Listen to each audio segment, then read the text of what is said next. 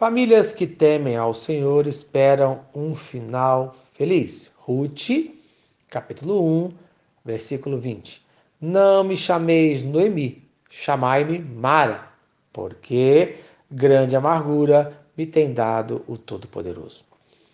Em tempos de crise, muitas vezes tomamos decisões precipitadas e erradas, conforme Ruth, capítulo 1, versículo 1. Houve fome na terra e um homem de Belém de Judá saiu a habitar na terra de Moabe. Isto é, Elimeleque saiu da sua terra Belém, que quer dizer casa de pão, com sua família por causa da fome e foi para Moabe. Aprenda uma grande lição. Fugir nunca é a solução. Quando fugimos da presença de Deus, a situação só piora, conforme Ruth capítulo 1, versículos 3 e 5.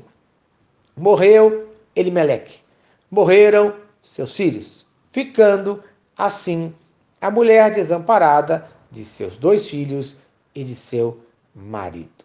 Tragédia pouca é bobagem, mas a esperança começa a renascer conforme fala Ruth, capítulo 1, versículo 6. Ela, com as suas noras, voltou, pois ouviu que o Senhor se lembrara do seu povo, dando-lhe pão.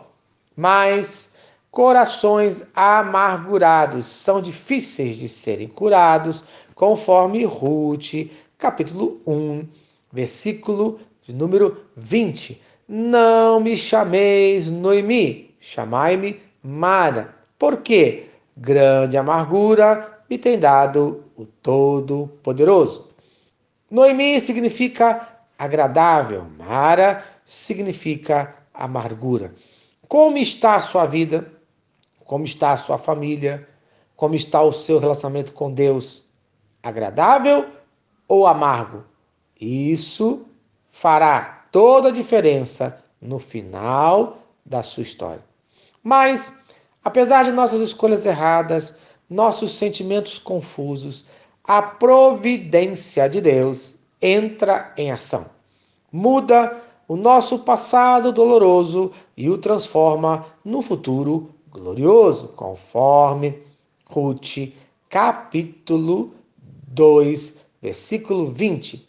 Noemi disse à sua nora Ruth: Bendito seja ele do Senhor, que ainda não tem deixado a sua benevolência nem para com os vivos, nem para com os mortos. Ruth conhece a Boaz e a sua história, a história da sua família muda completamente. É assim que Deus faz. Ele muda a nossa história mudando os momentos amargos para momentos agradáveis. Deus restaura nossa vida, Deus restaura as nossas famílias, conforme fala Ruth, capítulo 3, versículo 1. Disse-lhe Noemi, sua sogra: Minha filha, não hei eu de buscar-te um lar para que sejas feliz? O lar, a família, representa segurança dada por Deus para nós. Veja, Deus restaura um lar, Deus restaura uma família que foi destruída pela tragédia. Deus pode restaurar o seu lar também, conforme fala Ruth, capítulo 4, versículo 13. Ruth casou com Boaz e teve um filho. E em Ruth, capítulo 4, versículos 14 e 15. Então as mulheres disseram a Noemi: Seja o Senhor bendito, que não deixou hoje te dar um neto, que será teu resgatador, e seja afamado em Israel o nome deste.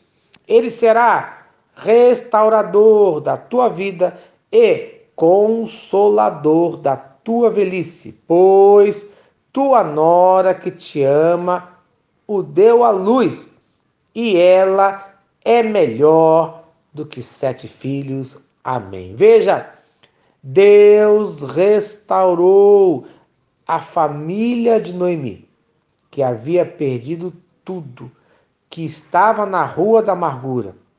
Deus deseja no dia de hoje fazer o mesmo com a sua vida, com a vida da sua família. Pois famílias que temem ao Senhor esperam um final feliz. No nome de Jesus. Amém. Se esta mensagem abençoou a sua família, compartilhe com uma família que você ama. Vamos orar pela nossa família. Senhor Deus, obrigado pela minha família.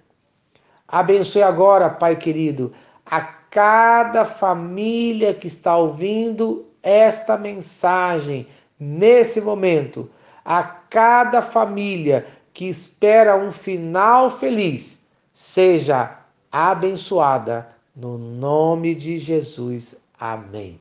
Eu sou o pastor Eloy, sou pastor da Primeira Igreja Batista em São Miguel Paulista, localizada na rua Arlindo Colasso, número 85, no centro de São Miguel Paulista, São Paulo. E lembre-se, Deus no controle sempre.